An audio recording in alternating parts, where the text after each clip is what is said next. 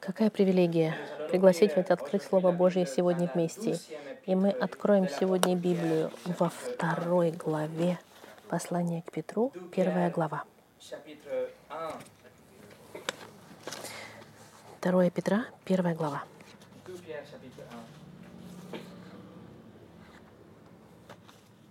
De l'église Willow Creek, Bill aux Hybels, États-Unis, avec une fréquentation moyenne de Pasteur. 24 000 personnes, écrit sur un moment difficile, une période difficile Pasteur. de sa vie pour son église aussi. пастор крупной американской церкви, написал следующее. Он жил, проходил euh, момент, когда ему необходимо, необходимо было утешение и укрепление. И он был безнадежен. И он написал, я взял, сел в лодку, поехал на озеро и приготовился услышать важные слова с небес. В течение долгих часов я остался сидящим, ожидая, чтобы ветер, не сл- не слыша ничего, кроме ветра и, и, и волн. И я был готов вернуться в порт, и вдруг я увидел а, банку из-под пива Bud Light. Я смотрел на эту бутылку и думал, является ли это посланием от Бога? И если это послание от Бога, что же это значит? Должен ли я пить это пиво? Должен ли я сказать верующим не пить это пиво? Есть ли какое-то послание внутри этой бутылки? Баночки алюминиевой. Почему этот пастор, почему он не открыл свою Библию? Если он проходил через сложный момент своей жизни, почему не открыть книгу псалмов? Или почему не посетить второе послание к Коринфянам, когда Павел пишет об- обескураженному э, служащему? Почему пастор пытался найти укрепление вне Слова Господа? Почему вообще кто бы то ни было ищет укрепление не в Слове, а во всех вещах вокруг вне Слова? Почему? Другой очень популярный автор, Автор, которого зовут Джон Элтридж, написал, Бог ко мне говорит через ястребов.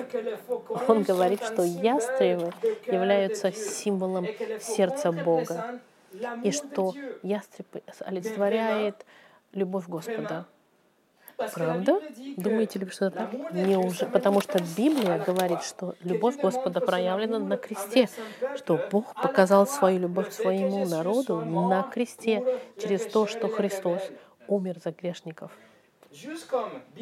Так же, как Билл Хайберс, Про историю, которую вам рассказывал, и Джон Элдридж, большинство христиан, мы все мы утверждаем, что Библия, она вдохновлена Господом и является Словом Господа. Но сколько из нас верит и подтверждает и практикует, что Библия достаточно, что Библии достаточно? Сколько из нас согласен, что Библии достаточно? И в этом вопрос, который мы сегодня ответим. Вопрос вот какой. Библия, достаточно ли ее? Или же мы должны искать какие-то спрятанные где-то знаки? Должны ли мы искать эмоции, эм- чувства или какой-то опыт, чтобы подтвердить послание Библии? Присцилла Шайер, а, ученица достаточно серьезной Далласской теологической семинарии, при всем при этом написала, «Неужели вы думаете, что Бог вас так любит, что ради вас умер и оставил вас всего лишь с одной Библией?» И ответ, который она предполагает и предлагает, что нет, Библии не хватит. Мы должно быть что-то еще, какой-то опыт дополнительный, эмоции, какой-то знак или голос, или, может быть, какой-то ястреб, летящий на небе. Но не просто Библия. Все что угодно, так она думает. Сара Янг, автор очень известной э, книги э, Jesus Calling, Иисус зовет, которая на 30 языках переведена. Эта книга прочитана даже в очень крупных консервативных церквях, которых мы знаем. Это Сара Янг написала. Я знаю, что Бог общается со мной через Библию, но я хотела и хочу чего-то большего. Другими словами, для нее Библия, ей недостаточно Библии, ей нужно что-то еще. На прошлой неделе мы начали пробег через достаточность Писания. И на прошлой неделе мы видели из уст Господа Христа, что Он дал пять характеристик Слова Господа. Мы видели, что Слово Господа, оно вечно. Мы видели, что оно вдохновлено Богом. Мы видели, что Слово Господа, оно, на него можно положиться, оно безошибочно, и она божественным образом сохранена. Но в течение нескольких недель мы увидим, что помимо всего этого Библия достаточно. Это по-настоящему фундаментально и важно понять. Понять и жить, что в Библии достаточно. Когда помните, на прошлой неделе мы видели, что Иисус сказал, что наш ответ на Писание сегодня сыграет роль в нашем обладании в Царстве Небесном завтра. Мы знаем, что сегодня мир ищет развлечения. Мир сегодня ищет эмоции или каких-то чувств. И церкви сегодня наполнены людьми, которые ищут какой-то особый опыт, которые хотят просто чувствовать себя хорошо в воскресенье, быть готовыми на неделю, и они хотят, может быть, испытать какое-то что-то особенное, чувство какое-то какое-нибудь мистичное что-то. И они, они ждут от Бога личное слово. Они хотят, чтобы Бог им дал им особое познание, нечто дополнительное к слову. И сами того не зная, эти люди они просто, э, они просто на самом деле переживают гностицизм, который ищет открытого откровения, дополнительного знания, дополнительных откровений э, мистических. Таким образом, достаточность Писания, она сегодня недооценена, и она полностью игнорируется. И мы, в конце концов, находимся с большим супом смеси субъективности и посланий личных, и интерпретаций Библии, которые каждый дает, и которые абсолютно отдалены от э, намерений автора который был передан через Духа Святого. И христианство становится как буфет китайский. Куда вы пойдете, вы можете взять, и берете то, что вы хотите, вы проигнорируете остальное, пока вы не найдете что-то, что когда вы ее съедите, вы все это наедитесь этим, короче говоря. Вопрос тогда, достаточно ли Библии? И это мы сегодня с вами посмотрим. Сегодня и несколько недель следующих. Давайте помолимся перед началом. Господь, пожалуйста, открой глаза наших сердец, дай нам Твоего Духа Святого, чтобы мы могли видеть достаточность Твоего Слова, чтобы мы могли жить, защищать, и чтобы мы не были привлечены эмоциями и сентиментами, и какими-то испыт... Э, какими-то переживаниями мистическими. Дай нам Дай нам, пожалуйста, живой опыт через Твое Слово. Благослови проповедь Твоего Слова сегодня, как Ты делаешь это каждый день. Именем Христа мы молим Тебя. Аминь. И сегодняшнее послание называется «Достаточность Писания», вторая часть «Опыт».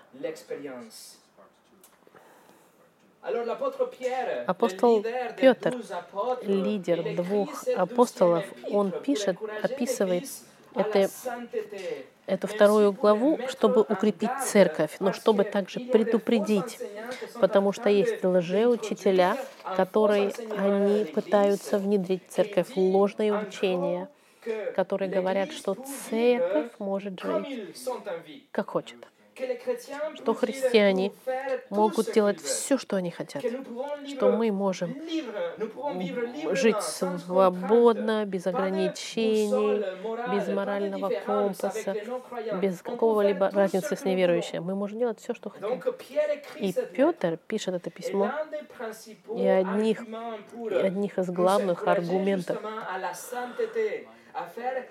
чтобы нас укрепить и направить к святости, и предупредить нас о ложных уч учениях, это напомнит церкви о втором пришествии Христа. И Петр использует тот же самый аргумент в первой главе, который мы с вами изучали, но мы еще к нему вернемся. Петр говорит, он говорит, Иисус вернется, и его возврат, он неизбежен. Поэтому ведите себя безукоризненно среди неверующих. Вы должны это делать для вашего собственного блага, чтобы доказать, что вы по-настоящему спасены, что вы настоящие христиане, но также для блага людей вокруг вас, чтобы они видели в вас возрожденную жизнь. И через это могли бы услышать Евангелие и быть спасенными. Это контекст нашего письма. Мы зачитаем вместе. Второе послание, второе послание Петра, первая глава, с 16 по 21 стих.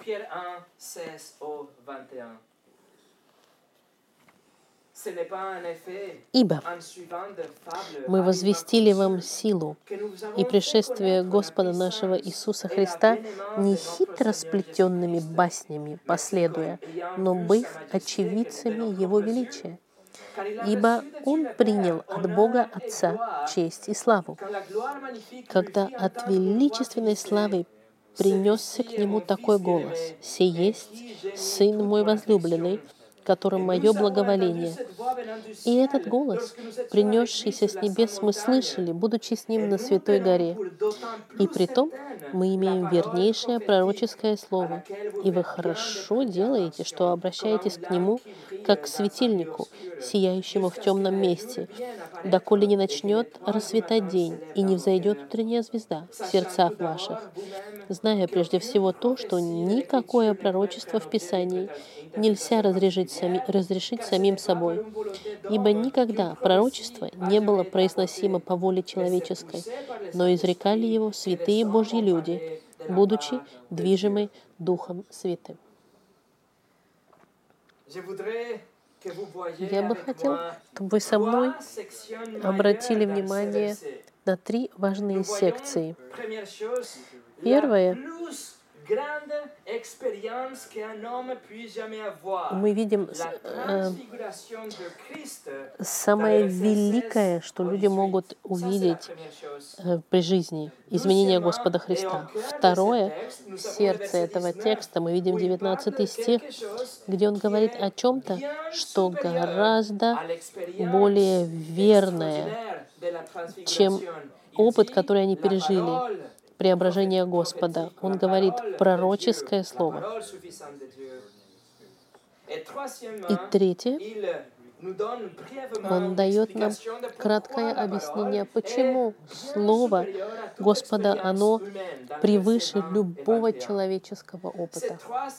Эти три секции — это будет три части важнейшие, которые мы увидим в своих ближайших наших посланиях. И потом в последнем нашем послании, которое будет пятое в этой серии, мы сможем применять достаточность Писания, чтобы видеть, как это повлияет влияет на нашу жизнь ежедневную.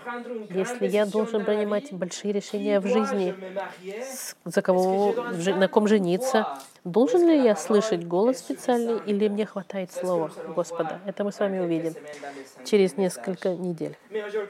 Но сегодня мы сегодня с вами сфокусируемся на опыте невероятном Петра в 16 по 18 стихе. И мы увидим сегодня три рубрики. мы увидим очевидцы. Первое. Второе, мы увидим невероятный опыт и свидетельство подтвержденное. Мы видим со свидетелями, очевидцами. Посмотрите 16 стих. Мы во втором послании Петра, первая глава, 16 стих.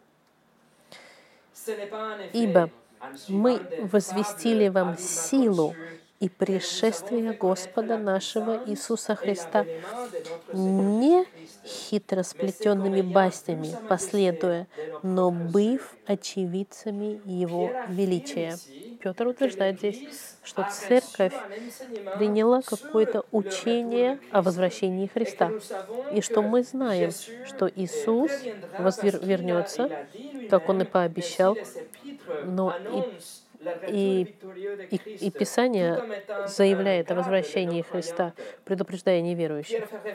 Петр говорит о втором пришествии Христа как величие и величественная слава. И это можем с вами перевести как великое пришествие, могучее пришествие, потому что мы говорим об этом ярком, могучем возвращении Христа, когда Он придет полной славы и величия.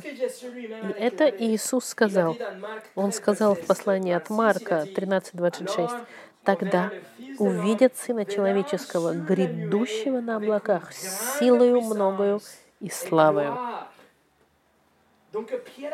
Петр подтверждает, что Христос вернется, и он подтверждает, потому что Слово Господа сказано в Старозаветном Писаниях и в Новом Завете, которое в этот момент писалось во времена Петра.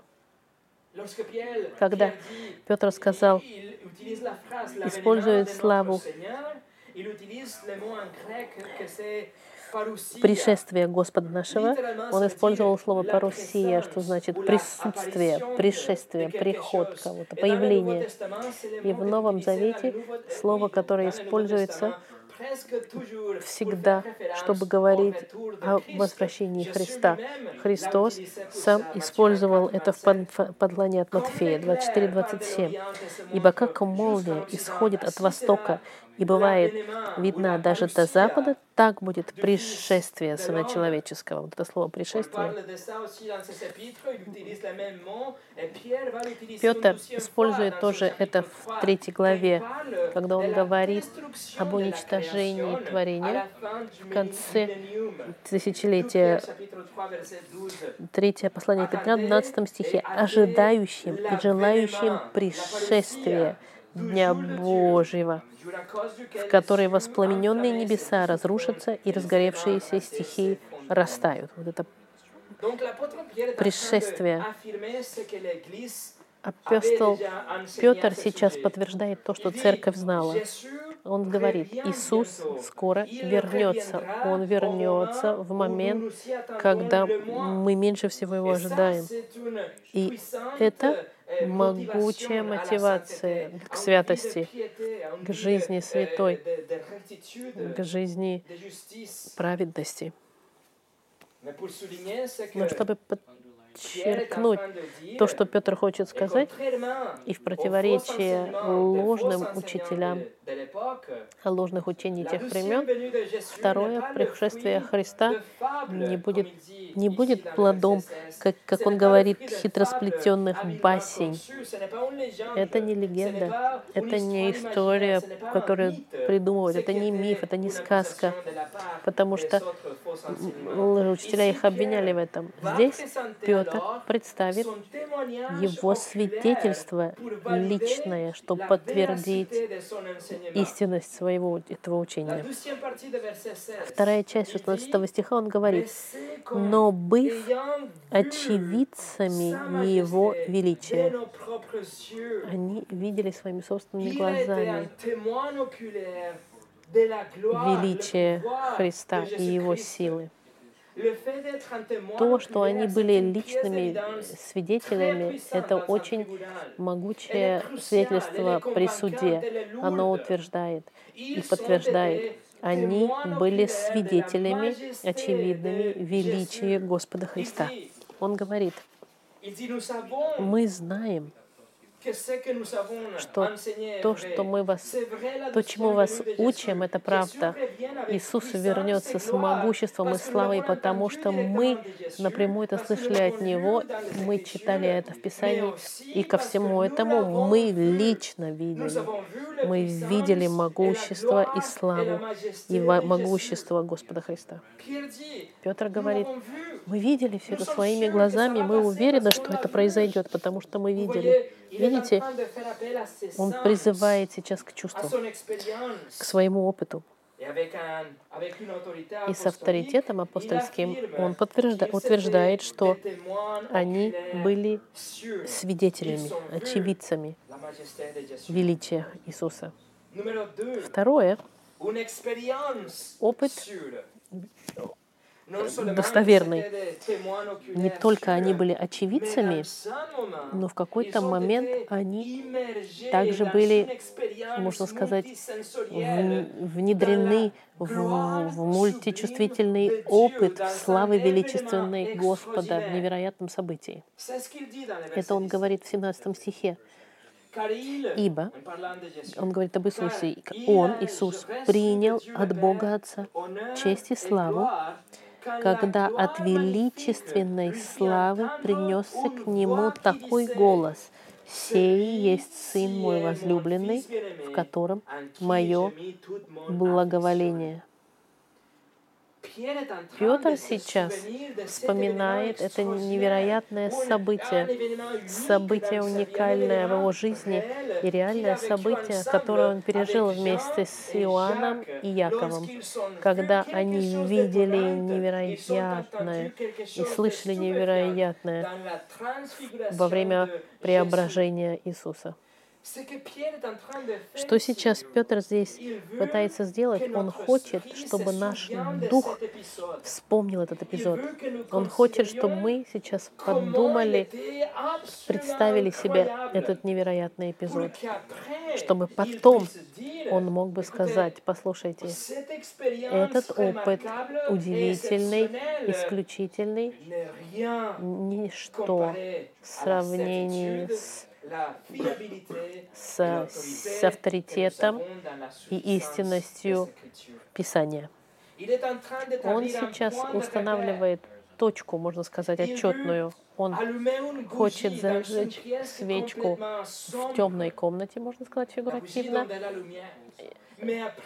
чтобы открыть потом шторы, и дневной свет зайдет и проглотит полностью то, что казалось живым светом свечи в темной комнате. Он хочет, чтобы мы видели, насколько его опыт пережитый невероятный, его этот опыт был этой маленькой свечкой и ничем по сравнению с настоящим светом и авторитетом и могуществом, которое мы находим в Слове Господа. Поэтому я приглашаю вас кратко пересмотреть это событие, о котором он говорит, чтобы показать контраст. И для этого мы с вами посетим Евангелие от Матфея, 17 глава. Евангелие от Матфея, 17 глава.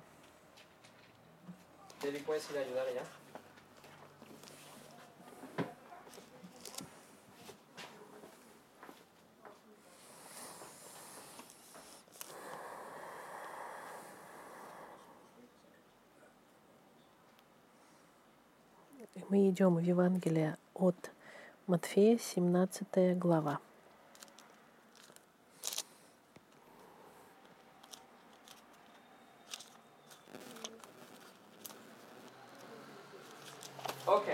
Семнадцатая глава. 17 глава. Это произошло через шесть дней после того, как Иисус сказал, что некоторые из присутствующих увидят Сына Человеческого в царском величии. И 17 глава начинается с 1 по 6 стих. Смотрите, как мы это написано. «По прошествии дней шести взял Иисус Петра, Иакова и Иоанна, брата его, и возвел их на гору высокую одних, и преобразился перед ними. И просияло лицо его, как солнце, одежды же его сделались белыми, как свет.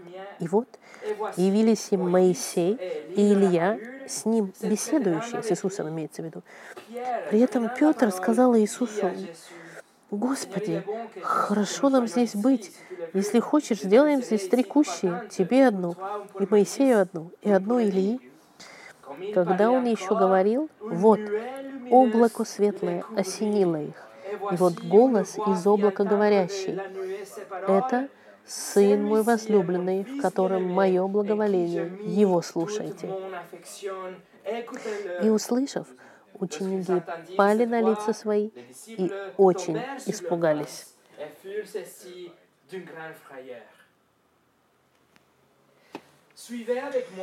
Посмотрите со мной, обратите со мной на три невероятных, удивительных компонента этого удивительного опыта. Ну, помните, мы это посещаем, чтобы сказать, что это ничто по сравнению со Словом Господа.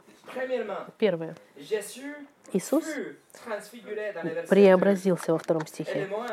И слово «преобразился» — метаморфо. Откуда идет слово «метаморфоза»? преображение, изменение, которое значит быть измененным снаружи.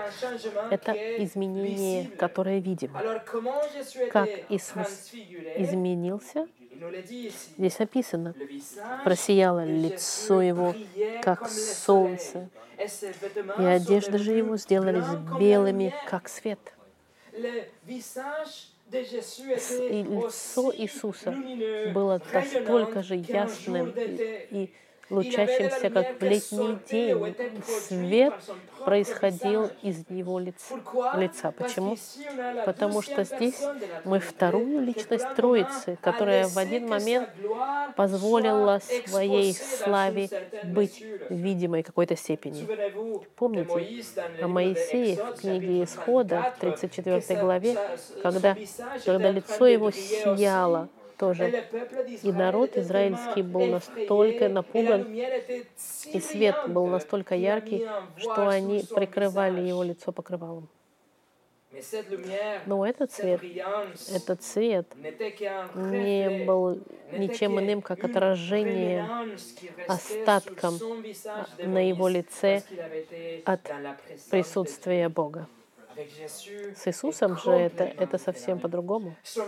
Его лицо тысячи раз более яркое, светящееся, потому что его собственное лицо и его собственная слава производят этот свет, его собственное свечение, которое пробивается, и слава Бога, видимо, видимо, проявленное в этом моменте интенсивно.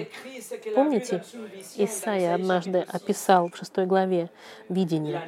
«В год смерти царя Озии видел я Господа, сидящего на престоле высоком и превознесенном, и края рис его наполняли весь храм. Вокруг него стояли серафимы. У каждого из них по шести крыл. Двумя закрывал каждое лицо свое, и двумя закрывал ноги свои, и двумя летал. И взывали они друг к другу и говорили, «Свят, свят, свят Господь Саваоф, вся земля полна славы Его». И Иоанн в своей второй главе говорит, что тот, кого видел Исаия, был никем иным, как Господь Христос в Его славе. И теперь здесь, в Матфеи, в 17 главе, мы видим три апостола, которые сейчас живут, лично переживают в реальной жизни. Это не просто видение, как у Исаи. Они видят своими собственными глазами. И не только его лицо светилось, его даже одежды светились. Свет исходил отовсюду, и его одежды не могли удержать, поэтому э, через одежду пробивался свет. В параллельных стихах в Марке Евангелии он описывает, что он был такой белизны, что нет на земле такой белизны, которая могла бы отбелить так. И Лука в Евангелии добавляет, что одежды были светящимися, как молнии. Друзья мои, можете себе представить вес астрономический этого опыта личного? Апостол Иоанн говорит об этом событии также в первой главе, в 14 стихе. Он говорит, «И Слово, с большой буквы Слово, стало плотью. И обитало с нами, полная благодати и истины. И мы видели славу Его, славу, как единородного от Отца.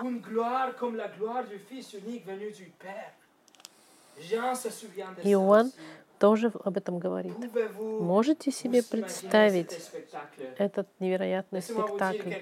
И вот что я вам хочу сказать. Видели в фильмах свет, который исходит из людей э, каких-то волшебных? Это ничто по сравнению с тем, что видел Петр. Второе. Третий стих в Матфеи. И вот явились им Моисей и Илья, с ним беседующие.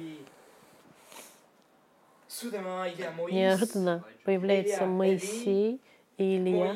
Моисей, который олицетворяет собой закон, и Илья, который олицетворяет собой пророка. И оба, они перед Петром, и Иоанном и Яковом, они говорят между собой с Иисусом. Лука нам дает описание разговора, говоря, что они говорили с Иисусом о Его смерти, о Его воскресении. Представьте себе опыт Петра перед Ним, мы видим закон в лице Моисея, закон, который нас всех осуждает, закон, который мы все нарушили, закон, который выравнивает всех людей под одну категорию виновные. По, помимо Моисея у нас Илья, который олицетворяет пророков, все слуги Господа, которые с дерзостью провозглашали послание Господа, и послание было, вы нарушили закон Моисея. Не только Бог отвернется от вас в этой жизни, но Его святость бесконечная, Его правосудие требует, чтобы вы заплатили вечно за ваши грехи, преступления. Петром мы видим закон, нарушенный в лице Моисея, и пророки, которые предупреждали о суде, и они говорили о покаянии и, и пред, э, предсказывали Спасителя, который там находился в этот момент. Господь Христос, они все втроем там. Иисус, который исполнил, воплотил законы пророков. Иисус, прожив свою совершенную жизнь, которую требовал закон Моисея, и отдал свою жизнь в обмен совершенную, кроме, против вашей греховной жизни. Он принял ваши грехи на кресте и понес на себе гнев Божий и удовлетворил творил правосудие Господа, чтобы вы могли быть прощенными. Мы все нарушили закон Божий, но Иисус оплатил наш штраф перед Богом. Спаситель, которого ждали пророки, Он пришел во Христе, Он страдал, Он умер, но Он также и воскрес, как пророки сообщали. И теперь все человечество может быть прощено, когда мы отвечаем на этот призыв в покаянии и вере во Христа, только во Христа. Конечно, Петр, он поражен от такого опыта. И первое, что он делает, он говорит, конечно, это Петр. И Лук в своем Евангелии Лука говорит, что Петр, он проговорил, потому что он не знал, что сказать, и он проговорил. В 3-4 стихе Петр сказал Иисусу, «Господи, хорошо нам здесь быть. Если хочешь, сделаем здесь три кущи. Тебе одну, и Моисею одну, и одну Илии». Хронология и эрудиты Библии говорят, что это событие происходит через шесть, э, шесть месяцев до, пока, э, до распятия. Мы на празднике э, тентов. И Петр думал, может быть, как еврейский народ живет сейчас в тентах. Кущи — это тенты, можно сказать. Палатки. Кущи, тенты, палатки, праздник палаток. Может быть, было бы хорошо, если Иисус Моисей, Моисей или я тоже бы участвовали в этом празднике палаток, когда еврейский народ должен выходить из дома и жить в палатках. У Петра были, конечно, хорошие намерения, или он просто ляпнул это. Третье. Если этот опыт уже сам по себе не являлся удивительным, они, помимо всего прочего, еще услышали голос Бога в пятом стихе. Когда он еще говорил, вот облако светлое осенило их. И вот голос из облака говорящий, это Сын мой возлюбленный, в котором мое благоволение, его слушайте. Это облако, наполненное света, которое видимое проявление славы Господа такая, такое, какое видимо в Старом Завете. Мы видим это в книге Бытия, мы видим это, в, мы видим это с Моисеем, мы видим это в храме. Этот свет чистейший, интенсивный, величие огромное. Это сияние невероятное, экстремальное. Было известно как слава Шекина, которая не используется в Библии, но проходит из иврита шакар, что значится? Проживать, находиться. И говорится об этой славе, которая представлена в свете, которая проживает в храме, в, в ковчеге. Это установившееся сияние славы среди людей. И здесь мы видим присутствие Бога, которое можно сказать, осеняет их, обхватывает. Оно обхватывает, можно сказать, своим сиянием Петра и, и Иоанна и Иакова. Это невероятный опыт, и который можно прочувствовать. Они могли даже коснуться в этом облаке невероятном. Это удивительно, но даже страшно. Они были покрыты присутствием самого Бога какой-то степени. И ко всему прочему, голос Отца был слышен. Это, это невероятный опыт. И, и, пос... И голос сказал почти то же самое, что он сказал во время крещения Христа. «Это Сын мой возлюбленный, в котором мое благоволение его слушайте». Друзья мои, мы говорим здесь о голосе Бога Всемогущего. Это голос, который однажды, шесть тысяч лет сказал, «Да будет свет». Это голос Бога, который услышал Исаия в шестой главе и сказал, что он заставил трепетать основание храма. Это голос Бога, который Давид описывает в 29 стихе, 20, 29 псалме. Голос Бога величествен и могущ и разбивает Вселенную. Голос Господа, который заставляет трепетать заставляет трепетать пустыни, голос Господа, а, голос Господа, который покрывает леса. Настоящий голос Господа. Все, что все, что, все те, все те, кто говорят, что они слышат, что Бог как будто им говорит, или какой-то голосок к ним проговаривает что-то или шепчет, эти люди абсолютно не понимают, о чем они говорят.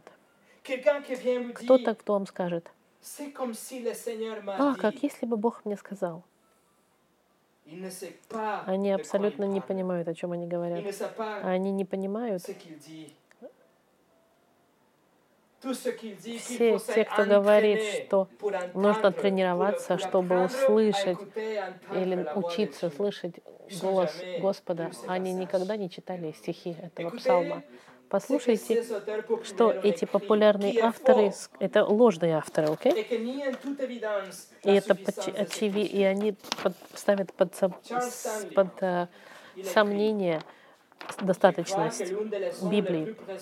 Чарльз Стэнли, например, пишет, «Я думаю, что одна из причин, э, что самый важный опыт, один из самых важных опытов, это как научиться слушать Господа. И Библия очень четко говорит, Господь говорит нам сегодня так же, как и Он э, так же, как он говорил в те, времена, в те времена, когда писалась Библия. Его голос ждет быть услышанным. Джон Экхарт написал книгу «Бог все еще говорит, как слышать и получать откровения от Бога для вашей семьи, для вашей церкви и для вашего сообщества». Синди Джейкобс написала книгу «Голос Бога. Как слышать и говорить слова от Бога». Джойс Мейер написала Богу, написала книгу. «Как слышать Бога? Научитесь распознавать Его голос». Присцилла Шрайер «Как узнать, когда Бог к вам говорит?» И научитесь слышать голос Бога и процесс учения. Друзья мои, это все ложно. Потому что, когда Бог говорит, вы можете быть уверены, что вы никогда не пропустите. Вы не нуждаетесь учиться услышать голос Бога. Вам не нужно пытаться разобрать пути Господа. Бог не говорит никаким секретным кодом, который нужно разбирать. Когда Бог говорит, горы трепещут, мертвые восстают, львы прячутся, и все Вселенной рождаются. Это настоящий голос Бога. И апостолы, они услышали этот голос, и апостолы среагировали именно так, как им нужно было, в отличие от реакции всех этих людей, которые говорят, что Бог к ним говорит. Они слышат маленький голосок Бога. Нет, посмотрите на реакцию апостолов в шестом стихе. «И услышав, Ученики пали на лица свои и очень испугались.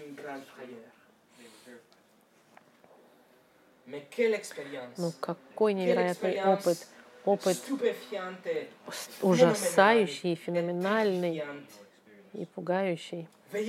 Обратите внимание, что это не какое-то видение, не просто видение, как видение у Исаии, или не какой-то сон, как сон Иакова. И не то, чтобы он был перенесен в духе, как Езекель. Это не то, чтобы Петр был в экстазе, как в Деянии в 10 главе. Это это настоящее событие, которое они пережили. Это настоящий опыт пережитого, который невозможно забыть и который был безусловный и достоверный. И в заключении, третье, свидетельство достоверное. И для этого я возвращаюсь во вторую главу послания, э, перв, э, во второе Писание Петра, первую главу. И помните, Петр сейчас отвечает на вопрос, вернется ли Иисус? Второе пришествие, настоящее ли оно? Будет ли оно иметь место? Произойдет ли оно? Вернется ли Иисус? И Петр уже ответил. Он сказал, что это то, чему они учили, потому что они это слышали, они, это было общее знание, распространенное среди апостолов, но также потому что они были очевидцами этой славы, величия, которое проявил Иисус во время преображения.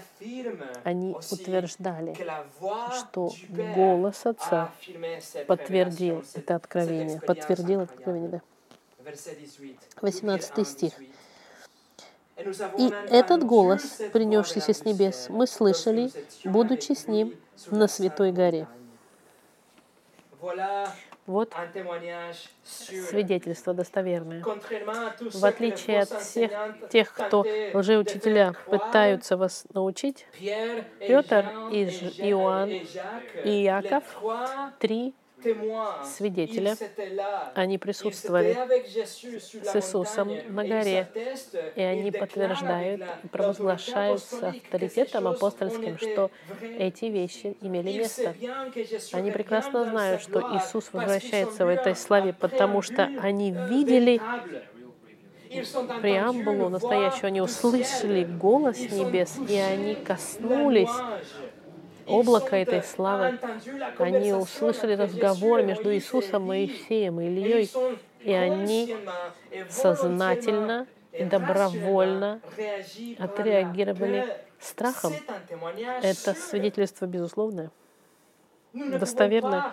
Мы не можем иметь досье более сильное, чем это, лучшее доказательство, чем этот опыт, можно сказать. Мы не можем иметь никакого другого доказательства более достоверного или более сильного и более прямого, чем это. Или существует ли оно? Или существует ли нечто более великое? Есть ли что-то более могучее, чем этот опыт? Есть ли что-то более достоверное, объективное, полностью проверенное, полностью достойное доверия, могущее невероятным образом и неизменное, божественно сохраненное и полностью совершенное и категорически более достоверное, чем очевидное свидетельство Петра, чем опыт невероятный Петра. И свидетельство Петра. Есть ли что-то лучше, чем различить, что значит бутылка пива в озере. Есть ли что-то более объективное, чем попытаться додуматься, что олицетворяет собой ястреб, который летит? Есть ли что-то более надежное, чем пытаться услышать шепот Бога и пытаться разобраться, что же Он пытается тебе сказать. Есть ли что-то более уверенное, достоверное, чем опыт преображения? Есть ли нечто более твердое, крепкое, солидное? Ответ в 18 стихе. 19. «И при том мы имеем вернейшее пророческое слово». Мы имеем вернейшее, еще верное, более верное пророческое слово. Ответ Петра — да. Есть нечто более великое через опыт преображения. Это что? Вернейшее пророческое слово Слово Господа Писания, более верное, более крепкое, более могучее, более достоверное, более объективное, более достаточное, чем любой опыт, включая опыт настоящего преображения и голос Бога, пережитый с небес. мы имеем нечто вернейшее, крепчайшее, чем все это, достаточное Слово Господа. И это мы с вами изучим на следующей неделе.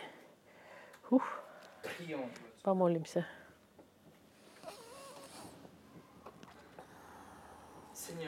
Господь, спасибо Тебе за Слово Твое. Спасибо, что Слово Твое, оно более сильное, более могучее, более важное, более достоверное, чем любой человеческий опыт, включая невероятный, ужасающий опыт преображения. Господь, Спасибо, что в Твоем Слове у нас есть Твои основания, которые никогда не потрясутся, не изменятся, которые вдохновлены Тобой и защищены Твоей рукой. Спасибо, что у нас в Слове Твоем есть объективный гид, чтобы можно было проплыть через жизнь, которые, которые приведут нам к вечности с Тобой. Спасибо, Господь, что мы уверены в этом, потому что Ты сказал, Ты исполнишь.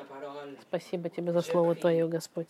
Молюсь, Господь, чтобы в этой серии, Господь, наше горение, наша любовь, наша уверенность, наша жажда по Твоему Слову повысились драматическим образом, Господь.